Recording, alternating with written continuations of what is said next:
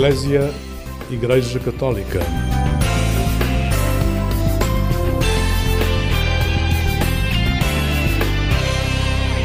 Olá, uma boa noite para si. O programa Eclésia convida-o a ficar desse lado para uma noite de boa conversa. Hoje temos poemas, um Nobel da Literatura, campos de férias e o estudo da teologia. Mas antes disso, temos também a vida que levou o padre Miguel Vasconcelos a pensar que poderia ser um arquiteto, um engenheiro, talvez um médico. Mas a Igreja e as pessoas ganharam um padre. Boa noite, Padre Miguel. Boa noite. Obrigada por estar aqui no Eu é programa Eclésia e uh, aceitar falar sobre a sua vida conosco. Aceitar falar sobre a paisagem onde Deus se vê. Assim nos diz o Cardeal José Tolentino Mendonça. E sei que é uma, uma frase que gosta, que elege esta ideia de que a nossa vida é uma paisagem onde Deus se lê. Sim, é de facto uma frase que eu gosto e que, e que, e que elejo, sobretudo porque me parece que é dizer de uma maneira muito bonita o que é a realidade da nossa vida toda, de, de nós todos. Parece-me que não há ninguém que se possa pôr de fora dessa, dessa experiência. E a, e a verdade é que muitas vezes diante dos desafios da vida, dos sofrimentos, das, das fragilidades que temos, das, uh, dos momentos de dureza e de alguma aridez porque todos, pelos quais todos atravessamos, uh, a, a capacidade de reconhecer nisso a presença de Deus pode ser muito transformadora e pode levar a uma vida muito feliz, mesmo às vezes no meio do sofrimento. E, e por isso acho que escolho porque, porque me revejo nessa frase, mas também porque me parece que ela é verdadeira para todos, e isso é bom. E quando é que percebe que a sua vida é uma paisagem onde Deus se lê? Eu, eu, não sei, eu não sei dizer um momento específico em que isso tenha acontecido. Não, não consigo precisar. Eh, eu sei que eu fui uh, crescendo numa, numa família, numa vida em que a vida na igreja era uma coisa normal, boa, serena, sem, uh, que fazia parte da vida, sem, sem grandes questionamentos, nem grandes, nem grandes dúvidas, digamos assim. Claro que também tive a minha fase de dúvidas e de questionamentos, como é próprio, mas essa não foi a minha experiência inicial, não foi a experiência da minha infância, não foi a experiência dos primeiros anos da vida. De maneira que eu acho que sempre cresci sabendo que isso era verdade, sempre cresci sabendo que, uh, que Deus estava, que, que era uma presença, que podia não ser uma presença humana, física, como nós estamos habituados, mas, mas que era uma presença. E era já uma relação ou era apenas uma presença? Acho que era uma relação na, na, como uma criança pode ter uma relação. Hum, eu acho que a, a, a, vivência de uma relação mais pessoal, mais inteira, uh, que, que implicasse mais o, a plenitude de uma vida uh, e as áreas todas de uma vida, isso foi preciso crescer um bocadinho para tomar essa consciência. Assim. Uh, eu acho que pelos, pelos meus 16 anos, talvez, que é que é uma idade normal para isso acontecer, foi-se foi, foi -se tornando evidente que eu tinha que, aquilo que eu vivia, que a fé que eu tinha, ou pelo menos que a, que, que, que a minha proximidade com a vida da igreja e a minha proximidade com Deus, eh, tal como eu as ia vivendo na altura, eh, que não valiam por si próprias como estavam a ser vividas até aí. Ou seja, era preciso tudo isto passar pelo, pelo crivo da razão. Eh, eu acho que nós temos essa expectativa e essa expectativa é legítima, ou seja, nós queremos perceber as coisas em que estamos metidos, queremos perceber eh, o porquê de, de, das nossas vivências religiosas e, e, espirituais. Dar razões da fé, mas colocar razões também e palavras na relação que temos com Deus. Pois, porque eu acho que outra expectativa, além da expectativa de, de inteligência, de compreensão racional, é a expectativa da experiência, a, a, a, expectativa de que estas coisas façam sentido para mim, que sejam validadas pela maneira como eu atravesso tudo isto. Eu acho que nós vivemos com essas duas expectativas, com compreender, mas também com experimentar. Eh, e, e acho que é, eh, no meu percurso pessoal, posso dizer que a partir dos 16 anos, por aí, foi-se tornando evidente que eu não só precisava de experimentar, que já experimentava eh, de certa maneira, mas precisava de experimentar mais o que era ter fé em ato, por assim dizer, e precisava também de compreender. E graças a Deus, nos contextos onde fui vivendo, essas respostas foram aparecendo. Normalmente não como respostas fechadas, do género uh, como se tudo estivesse na ponta da língua, porque não está, e ainda bem que não está, mas como respostas que nos põem a caminho, uh, que nos fazem encontrar nós o sentido das coisas não tanto porque alguém nos deu a resposta pronta que está nos manuais de catequese, mas, mas sobretudo porque alguém nos fez uh, perceber que havia um caminho a fazer. Uh, um caminho de conhecimento interior, de, de, de, perceber quem é que nós somos diante de Deus, o que é que é a nossa vida, uh, quem é que somos nós, estes que estão do lado de cá na relação com Deus e, e, e sim, isso, isso assim vale a pena, parece. Encontrei uma oração que acredito que se calhar possa ser ou ter sido importante em determinada altura da sua vida. Meu Jesus, agradeço a luz, os alimentos, a roupa e as atividades que me preparas para este dia. Agradeço cada pessoa, seja quem for, que enviares hoje ao meu encontro. Agradeço os segredos saídos do teu coração que ao longo do dia me entregares. Meu Jesus, Peço-te energia para ser generoso, luz para ser atento, paz para ser paciente, força para ser obediente e ternura para ser doce. Meu Jesus, ensina-me a amar-te de todo o coração e a confiar na tua igreja sem hesitar. Amém. Os jovens do campo de férias Milonga rezavam esta oração. há, há, alguns anos que eu não me cruzava com este texto assim. Uh, sim, essa oração era a oração que a partir dos meus 18 anos eu passei a conhecer e a rezar. Eh, e foi determinante para, para, para, para os questionamentos, para se situar também, para perceber que horizonte é que teria. Não, não, sei, não sei se posso dar assim um peso tão grande, mas, mas deu corpo a uma relação. Sim. Nós precisamos das palavras certas às vezes para, para conseguir dar corpo a uma relação. E, e nesse contexto, sim. Essa oração foi escrita pelo padre Ricardo Neves, que, que na altura eh, era quem, quem acompanhava os campos de férias da paróquia do Estoril. Onde, onde era páraco? Eh, na altura ainda não Ainda não era, estava mais ligado ao seminário de Caparide. seminário de Caparide, nessa altura, sim. Um, ehm, e, e, eu com 18 anos passei a fazer parte desses campos de férias um, ehm, e durante vários anos, aliás ainda hoje eu estou ligado aos campos de férias do Estoril um, ehm, e, e essa, era a oração, essa era a oração do campo, por assim dizer. A oração que todos os dias rezávamos com os miúdos que lá estavam e e que dava corpo a uma relação, de facto, sim. E eu tenho uma.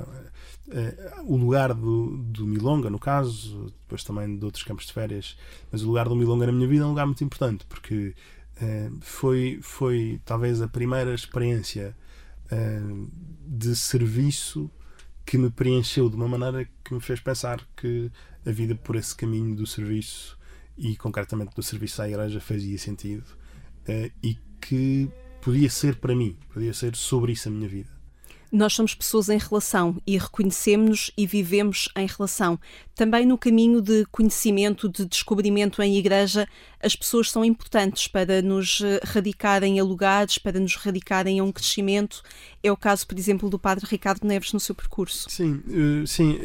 A vida cristã, eh, o cristianismo não é uma coisa teórica, é uma coisa que nos acontece e que nos acontece na relação com pessoas concretas, com vidas, com histórias, com exemplos, com maneiras de, de maneiras de agir e de gerir a vida que, que, vamos conhecendo. E o Padre Ricardo, nesse aspecto, tem, tem na minha vida um lugar fundamental. Eu conheci o Padre Ricardo do, nessa altura, quando tinha 18 anos, uh, e era alguém que, que, em quem se percebia uma vida completamente feliz e completamente entregue. Uh, e essa. Isso cativa. Sim, é transformador.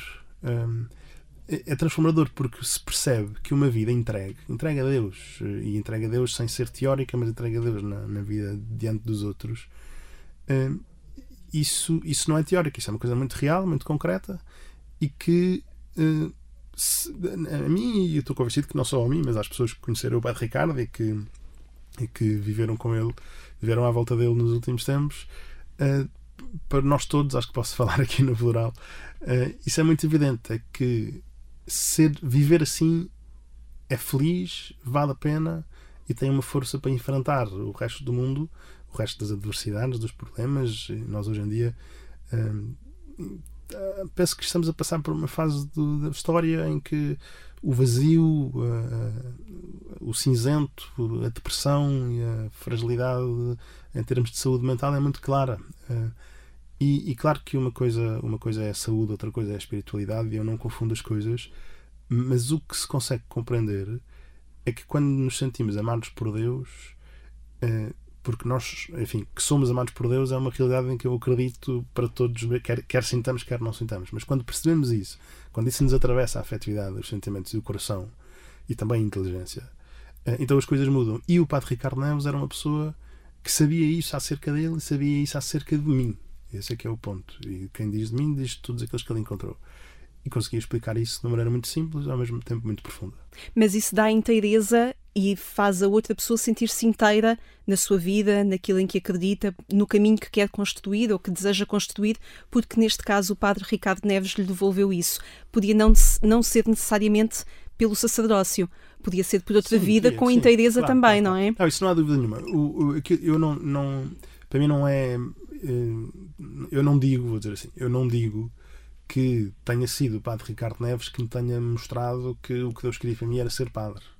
Não é essa a história da, como eu a conto e como eu vivi, ou pelo menos como eu acho que. Como assente também. Exato. A, a história é que a, eh, a experiência de, de, de, relação com o padre Ricardo a, eh, fundamentou a certeza de que eu queria ser cristão, porque isto era bom e feliz e depois Deus faz o resto. Que era um risco esse, esse que é queria correr também, não é? Eu já ouvi o Padre Miguel Vasconcelos falar eu, do ser cristão como um risco. Como um risco sim. sim, um risco em vários níveis. Um risco porque é arriscadíssimo levar o cristianismo a sério. Põe a nossa vida em perigo. e isso é uma coisa boa, não é? Eh, mas também o risco. Bom, primeiro esse risco. Esse risco de que de quem se dispõe a levar a fé a sério eh, pode, pode ser levado muito longe. E isso é duro. Eh, é bom tem sentido e significado na existência, mas é duro. E por isso, nesse aspecto, é arriscado.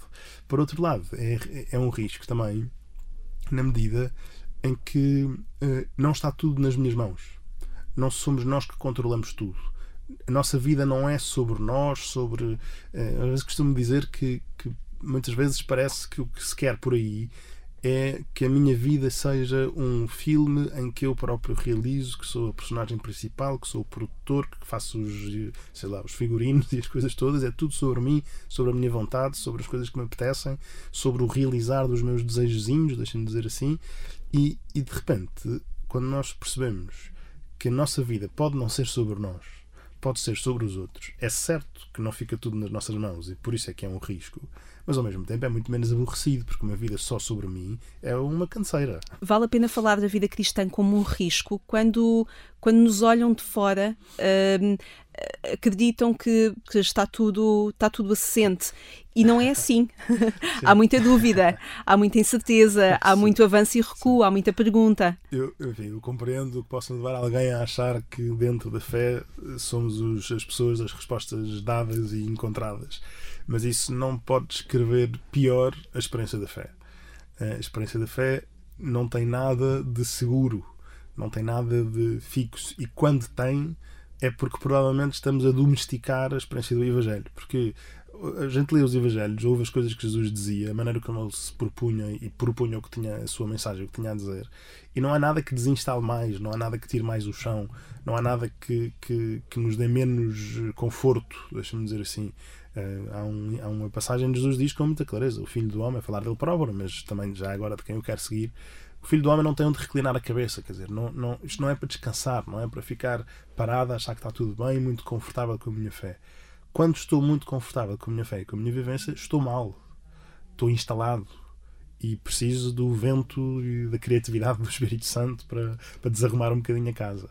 Uh, e, isso, e essa ideia de que Deus nos desarruma a casa e que isso nos liberta é muito feliz. Eh, porque porque a experiência de ficar instalado, parado no que já sei, no que já conheço, no que já sou, na, naquilo que já, que, que já acho que conheço Deus, naquilo que, que já é o que o, os meus hábitos todos os dias da relação com Deus, isso é uma experiência de parar e de. E de eu acho que é uma experiência hum, infeliz, triste nesse aspecto.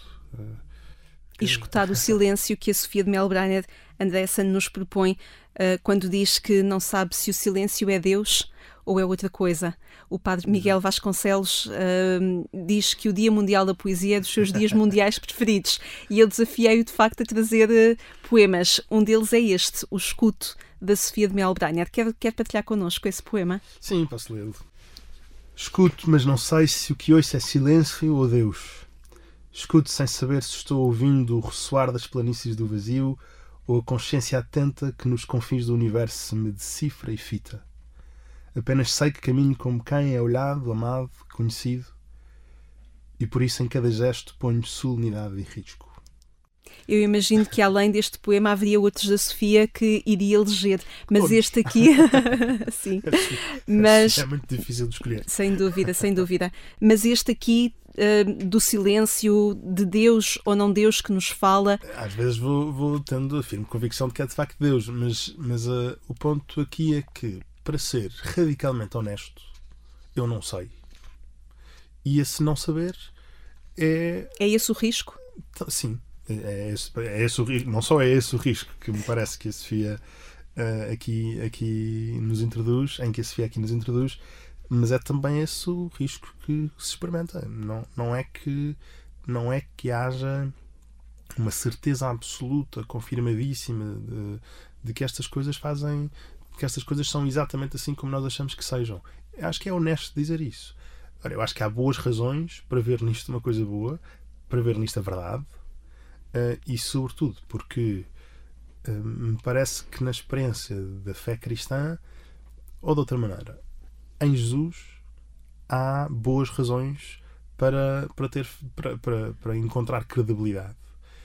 Porque a maneira como nós, eh, como nos Evangelhos, nós temos acesso e conhecemos o que é o amor de Jesus, a maneira como ele amava, o amor aos inimigos, que me parece que é a proposição mais elevada do Evangelho, que não, não é apenas um amor ao que é fácil, ou seja, aqueles que são como eu, não é apenas um amor aos que são diferentes, e nós sabemos que amar os que são diferentes é muito difícil, é amar também o outro que, além de ser diferente, está contra mim. Querer-lhe bem, desistir das, das, dos ciclos de violência, desistir das vinganças, tudo isso me parece de tal maneira elevado que se torna credível. E por isso, é verdade que é um risco, mas é credível. Quer dizer, isto não é propriamente um- uma coisa aleatória que uma pessoa se põe para aqui como se pode pôr para outro lado qualquer. E também não acho que seja isso que a Sofia de nos está a dizer.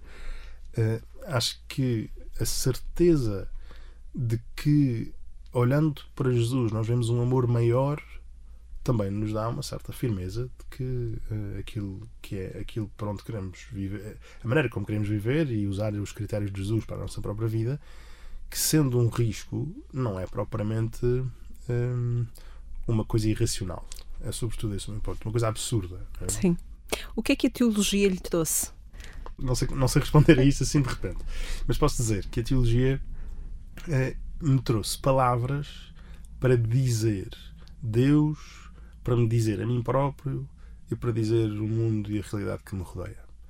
Porque eh, as nossas palavras são sempre curtas, as nossas, hum, a, a nossa capacidade de formular é sempre frágil e por isso contar com hum, dois mil anos de história, quer dizer, mais, porque, porque a teologia é mais antiga do que, do que o cristianismo, mas, mas contar com dois mil anos de gente à procura das palavras certas, à procura da, da maneira melhor para dizer o mistério que nos envolve, que nos rodeia e que, e que experimentamos, contar com isso, que no fundo é, é, é também isso a que a teologia me dá acesso, é extraordinário. E não digo isto apenas para ficar cristalizado nas fórmulas do passado que já foram ditas antes de mim, mas, mas pela certeza de que eu também só poderei dizer novas coisas acerca de Deus, acerca do resto do mundo que me envolve, acerca de mim próprio e do que, é, do que significa ser pessoa.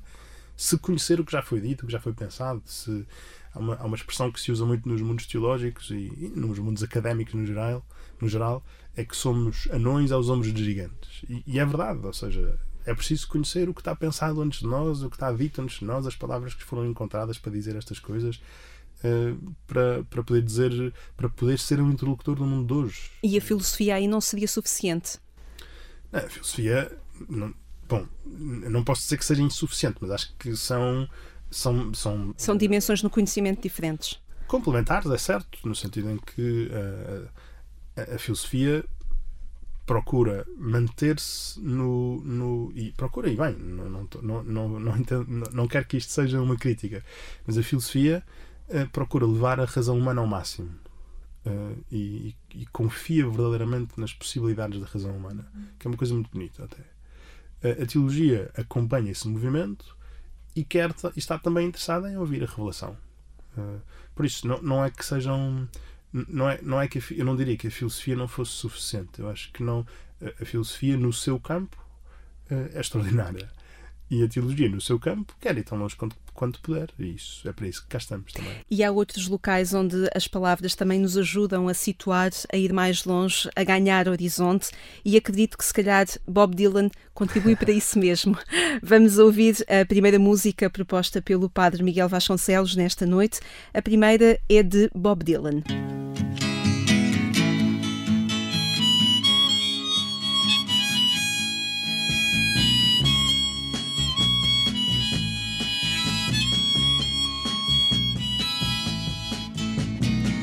There must be some way out of here, said the joker to the thief.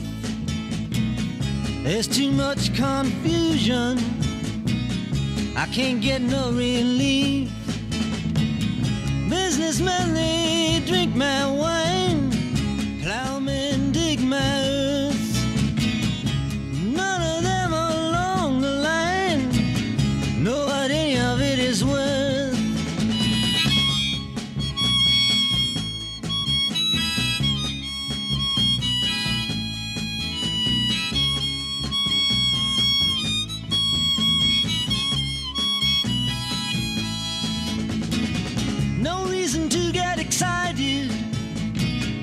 The thief he kindly spoke.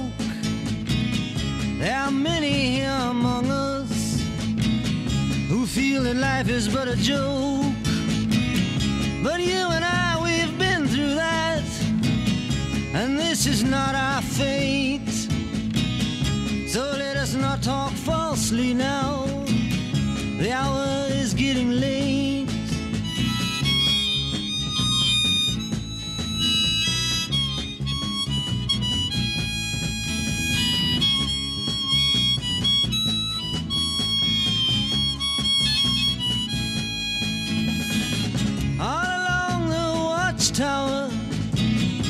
Princes kept the view.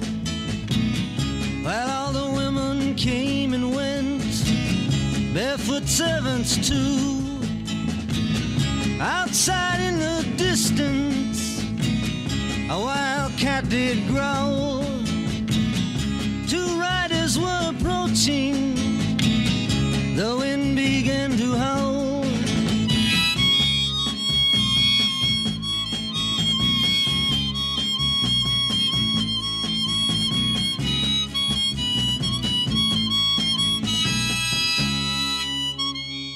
Esta harmónica é poderosa de Bob Dylan. All Along the Watchtower. Que lugar tem esta música e Bob Dylan na, na sua vida, Padre Miguel? São tudo perguntas muito difíceis. então, eu acho que o, o Bob Dylan tem, hum, e não é por outra razão que ele é o Prémio Nobel da Literatura, que ele é Prémio Nobel da Literatura, ele tem uma capacidade de usar as palavras eh, e de as cantar de uma maneira extraordinária e transformadora. Com simplicidade, aliás, como se ouviu, eh, mas com. Mas, mas, mas, em certo sentido, há mais aqui do que apenas a letra e há mais aqui do que apenas a música. É um bocadinho esse o meu ponto. Hum, eu não. Eu não assim, enfim, o, o Bob Dylan não é propriamente o músico da minha geração. Eu, eu, eu vi um bocadinho. Vi uns anos um bocadinho mais Mas tarde. há muitos jovens que Não, descobrem claro que Bob sim, Dylan. Claro que sim. Uh, mas de qualquer maneira, não, eu não me revejo provavelmente na, reação, na, na, na geração mais ou menos reacionária que eu via Bob Dylan nos anos 70 e 80. Essa não é a minha história. Uh, a minha história com o Bob Dylan é de encontro com, com um compositor extraordinário, com um poeta extraordinário, capaz de usar as palavras, um bocadinho como eu estava há bocadinho a dizer acerca da teologia, para dizer as situações em que se vê. Uh, esta, esta, esta música que ouvimos, o All Along the Watchtower, faz referência aí às tantas a, a- ao que acontece na torre de vigia, na Watchtower, é? que é eh, os sentinelas estão à procura de mais estão, estão à, estão- procura de estão- mais. estão a vigiar Sim. eh, estão a vigiar e parece-me e por isso é que eu gosto muito deste- desta música hum, a vigiar no sentido bíblico no sentido dos evangelhos Vigiai. a querer mais a, exatamente Estai a- atentos. a- com atenção e depois às tantas diz que vêm aí duas, duas figuras eh, que se estão a aproximar e, e é uma espécie de, de daquilo que eu vejo aí, quer dizer, não, não, não quero de todo estar a impor o que eu leio ao Bob Dylan. Bob Dylan Mas está a partilhar sua- aquilo que sente a partir desta música, claro. a sua leitura das coisas, mas, mas para mim é muito claro que na minha história, se essa letra se cumpre, é porque o estar, o estar de vigia tem um resultado. O, os, há, há, figuras que se aproximam, há, há, há, uma presença que, que nos encontra. E nisso uh, agradeço ao Bob Dylan ter encontrado essa maneira de me ajudar a, a, dizer e a pensar isso. E cantar isso. E a cantar. O Padre Miguel estaria no júri da Academia Sueca para lhe dar o Nobel também, com certeza. Sim. o, o, Leonard Cohen, que é outro, outro uh, enfim, poeta, cantor, compositor, gosto muito, disse acerca desse de, de, de Bob Dylan ter recebido o Prémio Nobel de Literatura, que era como dar o prémio da montanha mais alta ao Everest. E parece-me ser a melhor maneira de descrever Descrevê-lo. Essa ideia de, de, vigilância, de estar atento a quem se aproxima, faz-me pensar que é um pouco a forma como o Padre Miguel gosta de ser padre também. Eh, de acompanhar as pessoas, de uh, aqui há uns, salvo erro, até na altura em que o Padre Miguel se, se aproximava da data da sua ordenação uh, para ser padre, uh, falava de, da, da, da, capacidade das pessoas entregarem, de entregarem as suas fragilidades e o Padre Miguel poder acompanhá-las naquilo que, que elas são de mais íntimo. É isso que valoriza? Não será só isso, mas é também isso.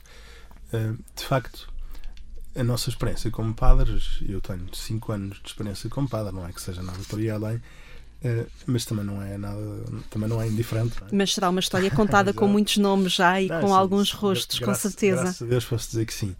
Uh, mas, mas essa é uma experiência centrada, é que as pessoas à nossa volta confiam em nós. E confiam em nós não porque sou eu, mas porque sou padre. E isso é uma distinção muito importante. Uh, e que me dá muita serenidade ao mesmo tempo.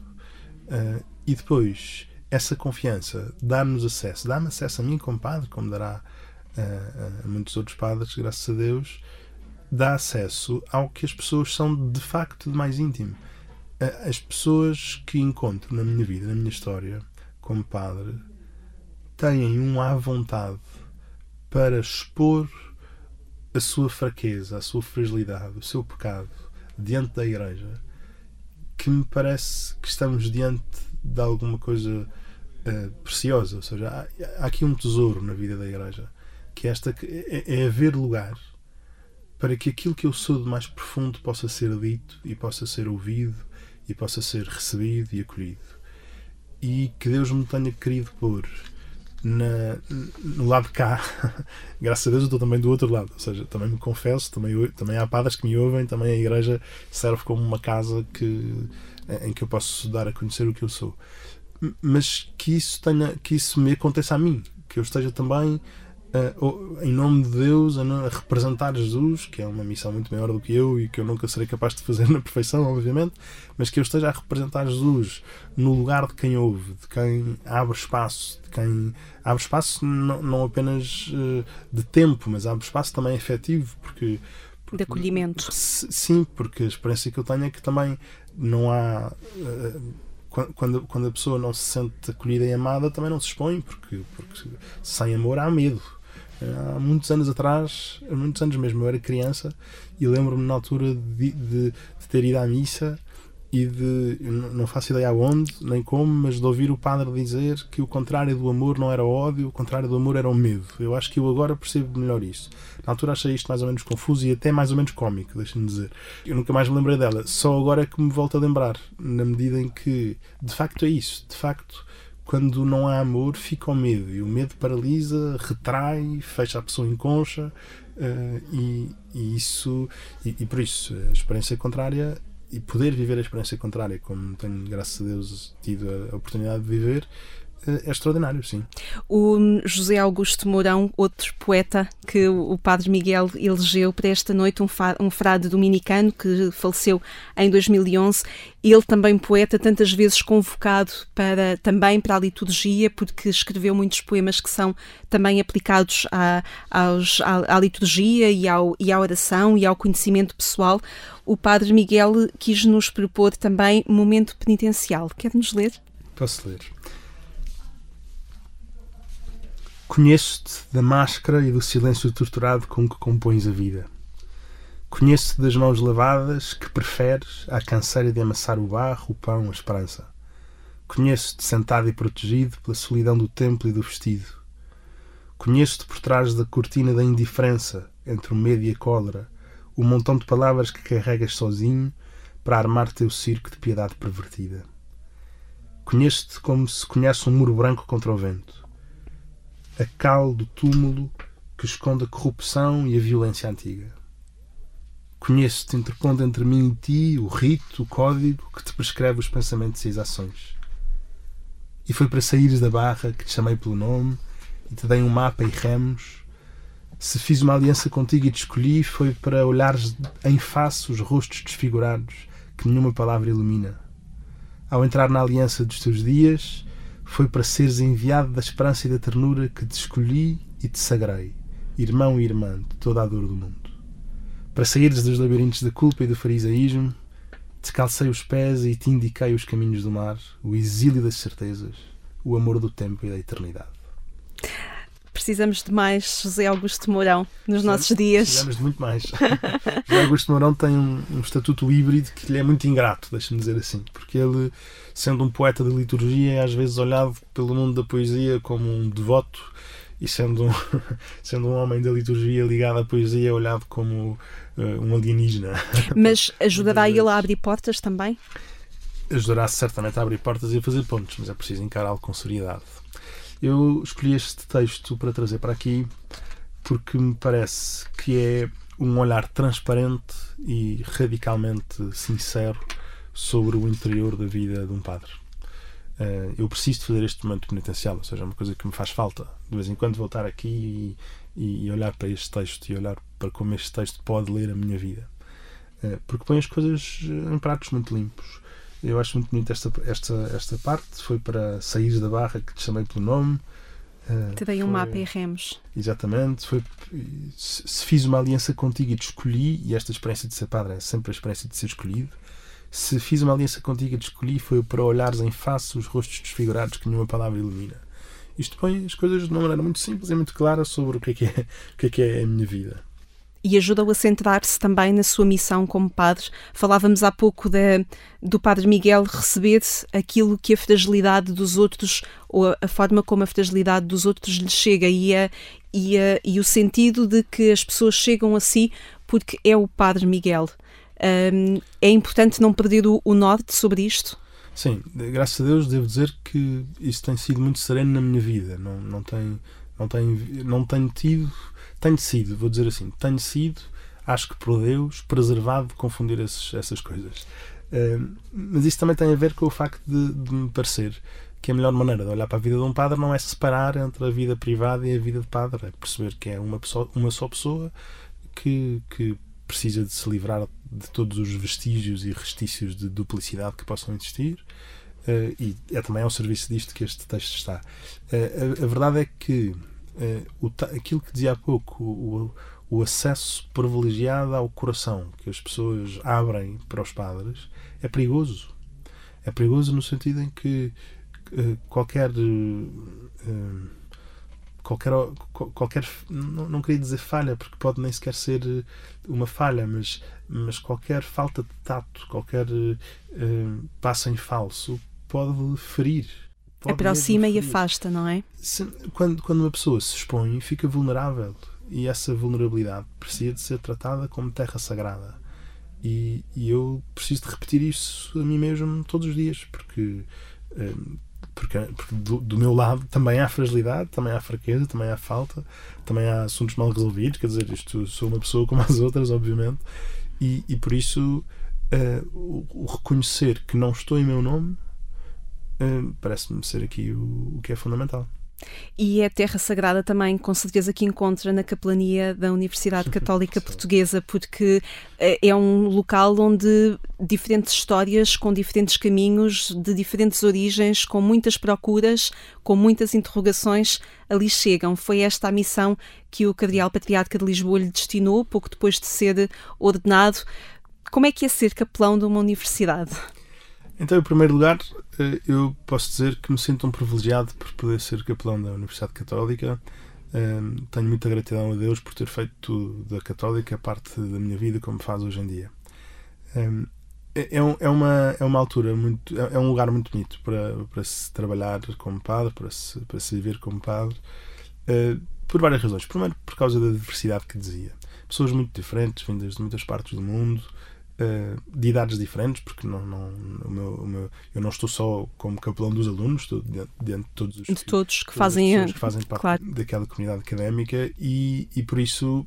Um, há, ali, há aqui de facto um privilégio grande dessa, dessa diferença. De, depois há, há, uma coisa muito interessante que eu tenho vindo a perceber à medida que vai passando o tempo: é que eu vou, eu vou ficando mais velho, mas eles têm sempre 18 anos quando chega. É, e por isso também há aqui um, uma parte interessante que que há, sempre uma frescura na universidade, há sempre uma novidade, as coisas nunca são iguais. Nunca são, nunca são iguais, nunca são novas. Nós estamos a passar uma fase difícil, como aliás toda a igreja, sobretudo porque depois da pandemia, de muito tempo de, de muito tempo de distância, uh, os números, posso dizer assim, os números das pessoas que vão à missa e que fazem parte das coisas normais da capelania estão mais ou menos como estavam. Mas o, o o lugar que, isso, que, que, que a vida da, da, da capelania, que é como quem diz, a vida cristã dentro da universidade ocupava na vida das pessoas há dois ou três anos ainda não está exatamente da mesma maneira. Porque digitalmente ia-se às aulas, mas uh, era mais difícil de ir à capela. Exato. Uh, sim, e foi há algum tempo que, como, precisamente por esta, por esta lógica, é muito de sempre, sempre com novidade. Todos os anos são novos, todos os anos tem coisas, tem pessoas novas, tem coisas diferentes. Todos os anos há muitas pessoas que saem, portanto há, há uma necessidade de de, de permanecer, mas permanecer uh, sempre, sempre em renovação. Uh, e, e há, os anos em que tivemos, o ano em que tivemos mais ou menos parados uh, causou muita moça porque não, não deu para receber os novos, nem para despedir dos antigos, nem para fazer uma passagem de um, de um, de um testemunho, posso dizer assim. mas estamos numa altura de reconstrução, de, de, de, fortalecer as redes que existem, de fortalecer as relações que existem, Uh, e isso também é um desafio bom, bonito e que, que, eu gosto muito de viver. E na capela da capelania, ou, ou, na capelania da Universidade Católica, também há muito encontro. Eu percebi que, inclusivamente, há pessoas que decidem crismar-se naquele local, não é? Portanto, o, o, uh, o, espírito sopra por todo lado. Sim, o crisma não acontece ali. Nós depois fazemos o crisma juntamente com os outros universitários na Sé, no dia de Pentecostes, com, com o Dom Manuel. Uh, Dom Manuel Clemente. Sim. E, e por isso, pronto, o lugar da celebração é esse. Mas a aproximação à, à, à fé e, sobretudo, porque normalmente o Crisma trata-se disso, trata-se não apenas de uma aproximação à fé, mas de uma aproximação, uma maneira mais adulta, pelo menos mais crescidinha, da fé.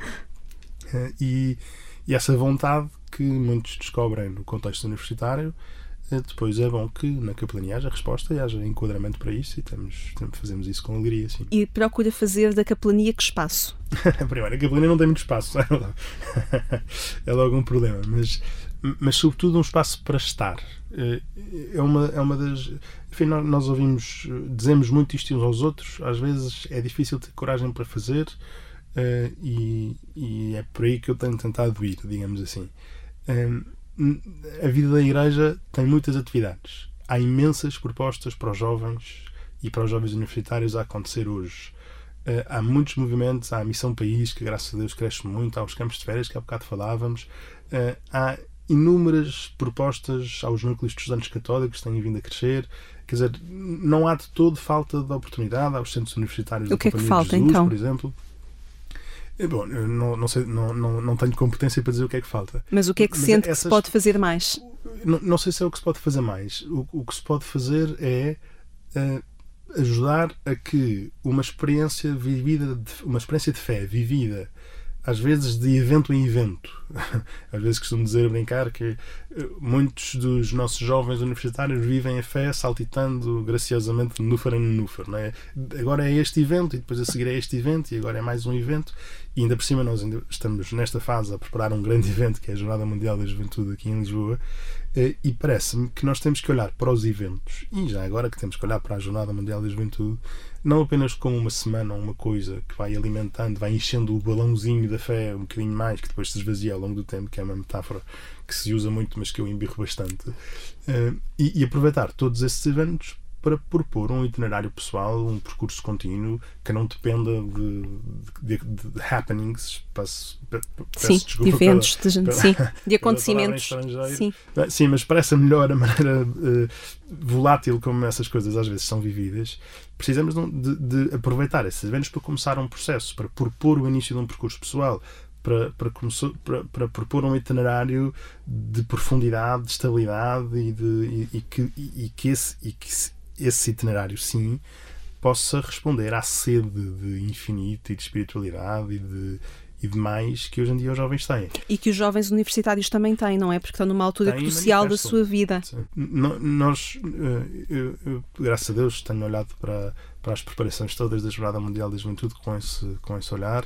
Há aqui uma vontade clara e manifesta de não se tratar apenas de uma semana divertida de encontro com o Papa, por extraordinário que isso seja, mas de ser um acontecimento transformador precisamente porque faz esta passagem dos eventos para um processo, para um percurso, para um itinerário contínuo, onde eu aprofundo a experiência da fé. E, e nós precisamos de aproveitar isso para dizer que nós, na vida da Igreja, uh, queremos contar e valorizar a força, a energia, a, a criatividade, a vontade e a boa vontade da gente nova do nosso tempo que às vezes parece que a sua energia, a sua boa vontade a sua, e a sua uh, generosidade são, são olhadas com certa suspeita. Ou têm de encaixar se... em algo que já está previsto. Exatamente. E, e, sim, às vezes até olhados, olhados com uma certa suspeita, como se a inexperiência boicotasse toda a, toda a potencialidade. É? e, e acho que nos cabe a nós, como igreja, e com certeza que me cabe a mim como padre, saber dizer isto, saber dizer nós contamos contigo com a tua força, com a tua generosidade, com a tua vontade, com o teu esforço, com a tua dedicação, com a honra e com a inteireza que podes dar à tua vida, para apontar para lugares mais altos, para não ficar satisfeito com, o, com, com migalhas de, de espiritualidade e de, e de, felicidade, para não uh, trocar aquilo que pode ser uma vida feliz, realizada, inteira, verdadeira, de, verdadeiramente entregue, por aproximações. Uh, a, a, substitutos baratos do que isso possa ser que o nosso mundo oferece a miúdo. Uh, e, e nós, isso não chega. e, e, é, vejo por aí a missão que Deus me confia. Assim. Vamos novamente à música, desta vez com Chico bem. Buarque. Uh, vamos ouvir Construção, uma proposta do padre Miguel Vasconcelos, que esta noite é nosso convidado, e a eleição musical é dele também. Já ouvimos Bob Dylan, vamos agora a Chico Buarque.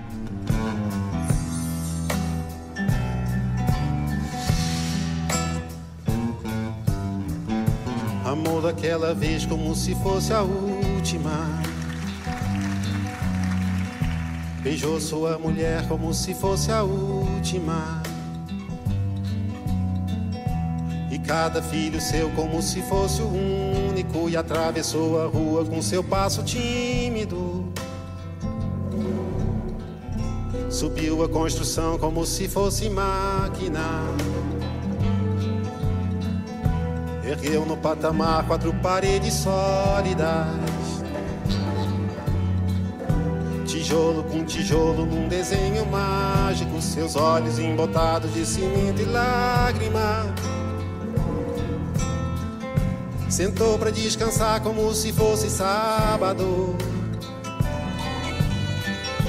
Comeu feijão com arroz como se fosse um príncipe. Bebeu e soluçou como se fosse um náufrago. Dançou e gargalhou como se ouvisse música. E tropeçou no céu como se fosse um bêbado. E flutuou no ar como se fosse um pássaro. E se acabou no chão feito um pacote flácido. Agonizou no meio do passeio Morreu na contramão, atrapalhando o tráfego.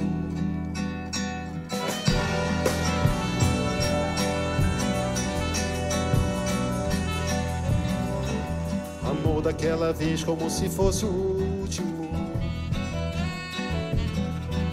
Beijou sua mulher como se fosse a única. Cada filho seu como se fosse o pródigo e atravessou a rua com seu passo bêbado. Subiu a construção como se fosse sólido. Ergueu no patamar quatro paredes mágicas tijolo com tijolo num desenho lógico, seus olhos embotados de cimento e tráfego. Sentou para descansar como se fosse um príncipe. Comeu feijão com arroz como se fosse o máximo. Bebeu e soluçou como se fosse máquina. Dançou e gargalhou como se fosse o próximo. E tropeçou no céu como se ouvisse música. Flutuou no ar como se fosse sábado. E se acabou no chão feito um pacote tímido. Agonizou no meio do passeio náufrago. Morreu na contramão atrapalhando o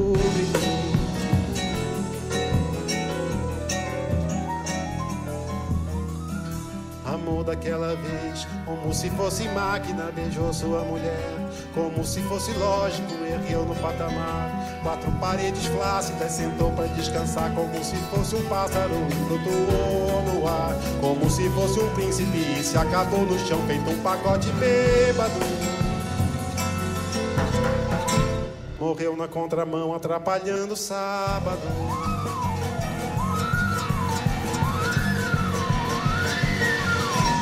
Chico Buarque nesta versão ao vivo. Esta música é muito forte, é muito cotidiana, mas é muito forte e ao mesmo tempo parece que nos chama a mais. Há muitas coisas para dizer sobre esta música, de uma densidade e É. uma complexidade muito grandes que eu não pretendo tentar também explicar e simplificar. Mas o que é que ela provoca em si? Bom, provoca primeiro a consciência de que há. hum, eu, ligo esta, eu ligo muito esta música à consciência de que há um- muita gente numa vida dura, deixa-me dizer assim. Eh, há, há, há milhares de pessoas que têm uma vida diante da qual eu, eu sou um absoluto privilegiado, que têm uma vida de, de, de cansaço, de, eh, de vazio às vezes, de falta de sentido, eh, de dificuldade, de pobreza eh, e, e, e que, e que no fundo é que, que o Chico Buarque está aqui a, a querer cantar no sentido de isto existe eh, e, e diante disso como é que nós ficamos? Eu acho que assim o primeiro impacto é esse diante disso como é que nós ficamos? Como é que a minha vida pode ser a mesma depois de tomar consciência dessa, dessa, dessa complexidade que o mundo também tem? Isso é uma das coisas. Depois eh, tem ideia esta eh, eh, o texto está muito está construído de uma maneira muito criativa muito interessante porque vai, vai acabando as frases de maneira diferente trocando as terminações e, e complementando. O, o que numa estrofe acaba de uma maneira na estrofe a seguir acaba de outra eh, e, e vai intercruzando as coisas todas também dá essa noção pelo menos a mim dá-me essa noção de, de, de multidão as coisas estão entrelaçadas estão confusas eu imagino uma cidade cheia de movimento aquelas imagens que a gente tem Das cidades sul-americanas também, sim. Sim, das horas de ponta das pessoas a entrar e a sair. Eu imagino muito essa, essa lógica. E, pelo menos é um bocadinho o imaginário que está por trás de. está na minha, na minha cabeça Quando ouve esta música. Sim. Um, e, e às tantas até diz que caiu, morreu na contramão atrapalhando o tráfego, ou seja, eh, há ali uma pessoa, mas não interessa, quer dizer, não é, é evidente que interessa, mas, mas no, no meio de, Mas é isso que eu quero da propor. frieza de uma cidade, no meio da frieza. No fundo, é, é um, é um parece-me que é um- um- uma denúncia da frieza a que se pode chegar numa cidade e na confusão de uma cidade. Uh, há alguém que morre porque cai do andaime de onde estava a trabalhar, mas o problema é que está a atrapalhar o tráfego ou, ou o trânsito. O problema é que está a atrapalhar o, o sábado, às tantas ele diz assim.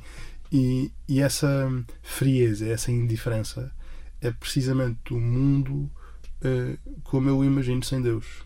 Um, nu- numa frieza total, numa multidão sem rosto, sem sentido, sem, onde a vida não vale, eh, onde a minha vontade de, de- chegar a casa e, e de não estar parado no trânsito é mais importante do que, do que este que morreu. E, e nós corremos o risco dessa distopia. E eu acho que esta música também serve para, para alertar isto. Eh, o, o Construção, que é o título da música, é porque é preciso construir para fora daqui. Quer dizer, pelo menos é como eu olho para o texto. É preciso construir para fora daqui. E, e acho que há, há nisso, um- para fora desta maneira de viver as cidades, para fora desta, desta desta uh, miséria humana que infelizmente chega a tantos e ocupa o coração de tantos. Uh, é, é, preciso construir para fora daqui a construção de um país, a construção do, do Brasil, no caso do, do Chico Buarque, mas, mas, a construção da cidade, que é um tema bíblico também, a nossa construção da cidade não pode ser isto. Não, é? não pode ser por aqui. Há aqui alguma coisa, o Papa Francisco diz a economia mata. Há, algo, há ecos disso nesta Sim, música. Sim, nesta também, música. É? Engraçado que a Adélia Prado, logo na primeira estrofe do Salmo, poema que também nos quis propor nesta noite, diz que tudo o que existe louvará. Será que tudo aquilo que Chico Buarque cantou, será que louva? Não, mas pode eu acho que essa é a, a, grande força de esperança que a Adélia Prado traz. Isso pode não ser assim de facto, mas é assim por natureza, por direito. Aquela multidão fria que, que está indiferente à pessoa que morre porque caiu no meio da estrada, essa multidão é assim na realidade. Mas ela pode não ser isso. Uh, tem direito a não ser isso. E, e parece-me que é, é, isso que a Adélia, a Prado percebe muito bem e dá a conhecer. É engraçado, eu conhecia a Adélia Prado pela mão do Cardeal Dino Mendonça. Na altura, ele era professor, era meu professor na Universidade. E foi capelão também. Sim, mas isso, isso não é Foi noutra altura, mas também já sim, lá esteve. Sim. sim uh, não sei se indicia parte... aqui alguma coisa, não sei.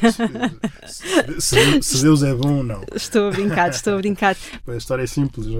Uma das disciplinas que ele, que, cujas aulas era ele que dava, uh, chamava-se Estética de Ideologia. E às tantas uh, era, era preciso fazer um trabalho sobre literatura e eu disse que gostava de literatura sul-americana, e é verdade, mas estava a pensar no Gabriel Garcia Marques e na Isabel Allende, não estava a pensar na Adélia Prado, que não sabia que existia, mas nunca tinha lido nada. E ele disse-me: Tu vais fazer um trabalho sobre a Adélia Prado. e eu fiz. E, e leu tudo e, sobre a Adélia e tudo o que ela escreveu. Coisa, li muita coisa e depois, mais tarde, vim a ler tudo, de facto. Uh, e, e, é, que voz é, é ela? É, é, muitas vozes, mas é a voz de uma católica convicta, catequista, uh, no meio de um, de um de um, de um país diferente do nosso, como é o Brasil. Eu nunca estive no Brasil e tenho, por acaso tenho pena disso, mas um dia há de acontecer. Mas ao mesmo tempo, a família da minha mãe viveram todos no Brasil muitos anos. Há alguma coisa daquele mundo que me chega à casa e por isso estas coisas também me dizem respeito. Eu, pelo menos experimento isso assim. E, e, e, o, o, que estava a dizer é a Adélia Prado olha para, para. Ela é uma católica empedernida e teimosa, digamos assim, no bom sentido do termo. Uh, empedernida numa lógica de, de, de, estar convicta daquilo que é a sua fé e disso não ser um mínimo problema nas coisas que escreve. E depois, por causa dessa identidade muito clara, muito, muito concreta, uh, tem uma liberdade extraordinária falar de tudo, olhar para tudo, ter um olhar límpido e novo sobre as coisas, tem um olhar renovado sobre as coisas do dia a dia, as coisas concretas. Tem muitos textos, muitos poemas que são sobre uma coisa que está a acontecer naquele momento e, e sobretudo, tem esta. Um, tem, tem, esta nela está implícito que uh, o cristianismo é corporal, ou seja, que não é apenas uma, uh, um movimento da alma em direção a Deus.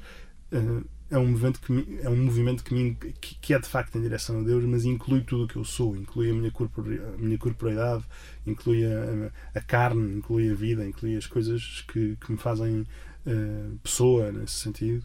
E não é que o cristianismo tivesse alguma dúvida teórica sobre isso, mas às vezes há algumas experiências de cristianismo que são mais. Uh, uh, como é que eu ia dizer? Espiritualistas, não se bem que isto significa tudo e o seu contrário, mas, mas que, que correm o risco de propor uma vivência desencarnada. E a Adela Prado agrafa-nos à realidade da carne. Isso é muito bonito. Hum, ela diz que o corpo é a janela para a transcendência. Eh, se, se nós queremos a nossa maneira de viver corporalmente, eh, eh, misticamente, o dia a dia é, é, pelo corpo também. Ela fala, há, uma entrevista dela que, na altura assisti hum, que, que dizia, em que ela diz fala dos exemplos dos santos e diz São João da Cruz, as suas, os seus êxtases místicos manifestavam-se no corpo. Santa Teresa d'Ávila a mesma coisa. E, e há, há, aqui alguma coisa de, de, de, quase de escandaloso na, na Adélia Prado que, que me parece que me parece extraordinário. Parece-me de facto límpido e novo diante, diante, diante da maneira como, é, como o nosso dia a dia é. E por isso. O... E por isso a escolha da Délia. Vou-lhe só pedir para ler, porque acicatámos quem nos segue com este poema. Vamos partilhá-lo. Tudo que existe louvará. Quem tocar vai louvar. Quem cantar vai louvar. O que pegar a ponta da sua saia e fizer uma pirueta vai louvar. Os meninos, os cachorros, os gatos desesquivados, os ressuscitados, o que sob o céu mover e andar vai seguir e louvar. O abano de um rabo, um miado, uma mão levantada louvarão. Esperai a deflagração da alegria. A nossa alma deseja, o nosso corpo anseia um movimento pleno. Cantar e dançar, Tedeu. Este dá de graças por tudo aquilo que acontece. Esta intertextualidade que o Padre Miguel Vasconcelos vai buscar e onde uh, onde cruza tantos olhares, onde cruza tantos horizontes e onde encontra em tantos esses horizontes o olhar de Deus sobre as coisas e a forma como Deus nos vai falando. Essa, hum, quase arriscaria dizer que essa intertextualidade faz do seu sacerdócio mais rico, faz do, do mundo que entrega às pessoas e que acolhe as pessoas mais rico, mais aberto, mais com horizontes largos eu estou convencido que, que essa intertextualidade não é uma coisa minha, que isso é uma coisa que é real, que está aqui à nossa volta para, para, para ver e para descobrir e para experimentar. Porque nós somos todos a mesma coisa, deixa-me dizer assim, somos todos feitos da mesma massa. E por isso a, a, a experiência profunda de Deus e, de, e, a experiência humana no seu, no seu dia a dia é igual para todos, para todas as gerações. Tem contextos diferentes, mas nós falamos todos da mesma coisa. E essa, e essa certeza. Uh, não, não me causa dúvidas. A esse propósito, eu lembro-me quando eu, eu, eu no, no, no, secundário estudei em ciências, na área de ciências, e, e, e, havia uma certa tendência, sobretudo nas aulas de filosofia e nas aulas de religião e moral, para discutir sempre a conversa de Deus e do cientificamente provado e do, do, do mundo mais ou menos em que só o que fosse cientificamente provado é que era credível. Enfim, eu, eu atravessei um bocadinho isso. E eu lembro que na altura já era muito claro para mim uma coisa, que era. Uh, esta disputa não faz sentido. Esta uh, uh, parece, parece que estamos a querer ganhar, que os que têm fé estão a querer ganhar aos da ciência e, e isso é, é, um lugar comum, quer dizer, a história, a vida não é essa. E, e, isso para mim foi muito claro já na altura, embora eu me tenha envolvido em grandes discussões à moda dos 15 anos nessa, nesse tempo, mas, mas, a, mas a, a verdade é essa, é que um, eu tenho a convicção profunda de que Deus criou o mundo e, portanto, por mais que eu procure, por qualquer. Posso dizer de outra maneira, que é. Desde, sempre que há uma procura honesta da verdade, sempre que há uma procura honesta da beleza, sempre que há uma procura honesta da bondade, eh, eu posso não dar esse nome, mas eu estou a caminho de Deus. E se, se, se Deus me der essa graça, aí eu encontrar e lhe dar um nome. Se a minha vida de padre puder servir isso, eu fico muito feliz. Obrigada por nos mostrar esse caminho também. Padre Miguel Vasconcelos, foi um gosto. Vez, obrigado. Muito obrigada por esta rica conversa que mantivemos nesta noite. Agradeço muito a sua disponibilidade. O programa Eclésia termina aqui na rádio, mas pode encontrar-nos no portal de informação em agência.eclésia.pt e pode ainda voltar a ouvir esta conversa com o Padre Miguel Vasconcelos em formato podcast também a partir do site da Agência Eclésia. No sábado de manhã voltamos para lhe dar os bons dias, aí quando forem 6 horas. Eu sou Lígia Silveira, obrigada por ter estado conosco. Tenha uma vida sempre feliz.